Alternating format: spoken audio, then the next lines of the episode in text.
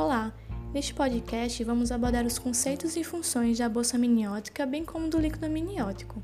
Este grupo é formado pela Cleide Correia, pelo João Vitor Vieira, pela Maria Estela e por mim, Renata Carvalho.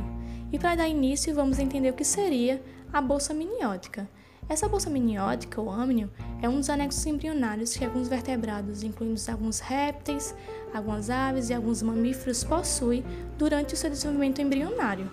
O amnio ele forma-se a partir de uma dobra interna da ectoderme e nos mamíferos está envolto pelo córeo, e este por sua vez pela placenta.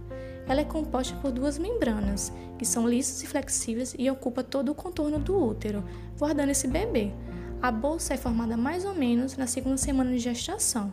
Essa bolsa, em forma de saco, está repleta de líquido amniótico, que tem função protetora, permitindo que o embrião se desenvolva no ambiente úmido, como acontece com os anfíbios e com os peixes que se, que se desenvolvem na água. Ela também protege o embrião, amortecendo os choques térmicos e mecânicos que podem ocorrer durante essa gestação. Esse líquido que preenche a bolsa, como já falado, é chamado de líquido amniótico. Ele é um fluido que envolve esse bebê. Ele, esse líquido começa a ser produzido lá pelo 12 dia após a concepção e possui algumas funções muito importantes para que a gestação transcorra sem problemas e para o desenvolvimento desse bebê. Inicialmente, esse líquido é semelhante ao plasma sanguíneo. E nas primeiras semanas da gestação, a pele do bebê não é cretinizada, então esse líquido passa através da pele do bebê para a bolsa. Já na segunda metade da gravidez, a pele desse bebê já se torna cretinizada e o líquido não consegue mais passar através da pele dele. Então, com o início da, do funcionamento dos rins do feto, a urina passa a ser o principal componente desse líquido amniótico. E o Vitor vai falar mais sobre a composição desse líquido.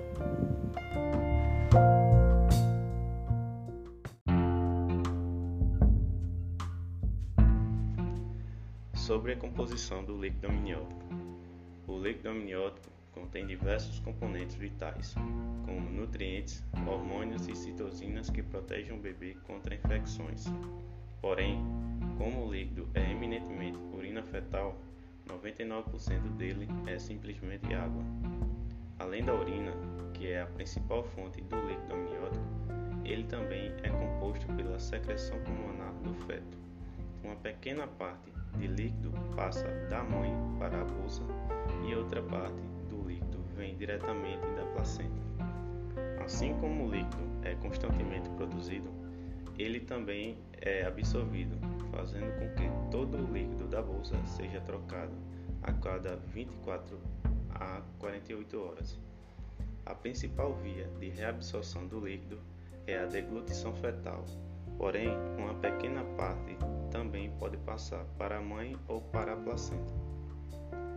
Sobre as funções do líquido amniótico.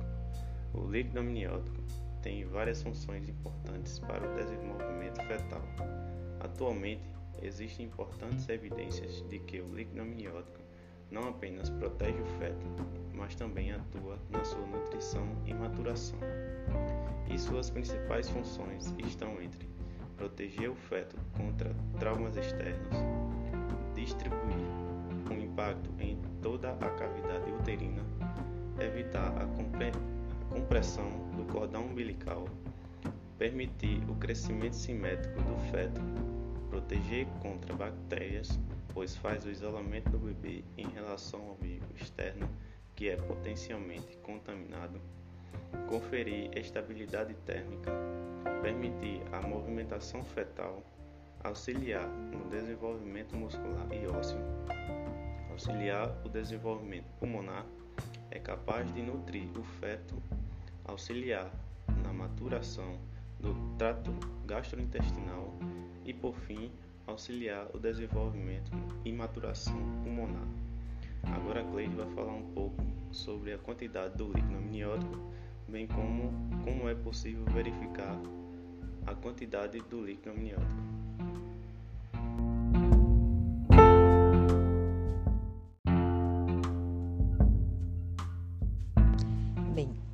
Sobre a quantidade do líquido amniótico.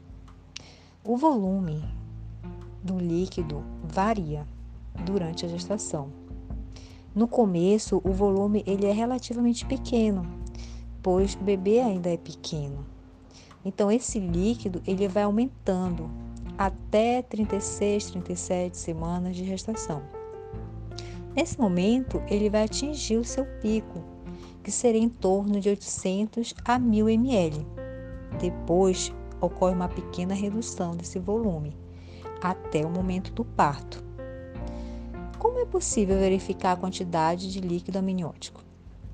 A quantidade do líquido amniótico, ela pode ser verificada através da ultrassom, por imagem bolsões de líquidos entre a parede uterina e as partes fetais.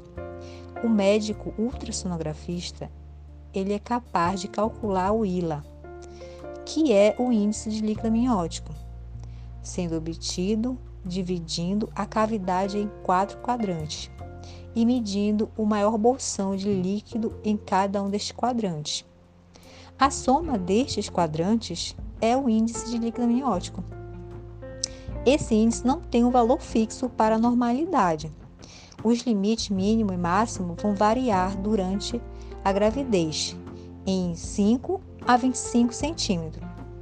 Além disso, existe outro método clínico que ocorre quando o obstetra avalia o fundo do útero, verificando se existe algo errado com aumento ou diminuição desse líquido, de acordo com o tempo da gestação. Eu vou passar agora para a Estela.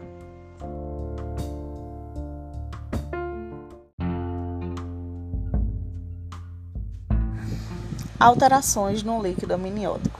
Existem duas alterações no líquido amniótico. São elas a oligodramínea e a polidramínea. Enquanto a oligodramínea é a diminuição do líquido do saco amniótico, a polidramínea é o aumento do líquido no referido saco. A oligodramínea pode ser causada por desidratação, rupturas parcial de membranas, alterações placentárias, alguma alteração renal que o bebê não consiga urinar bastante no saco amniótico. Também pode decorrer de algumas medicações, como anti-inflamatórios e antipertensivos.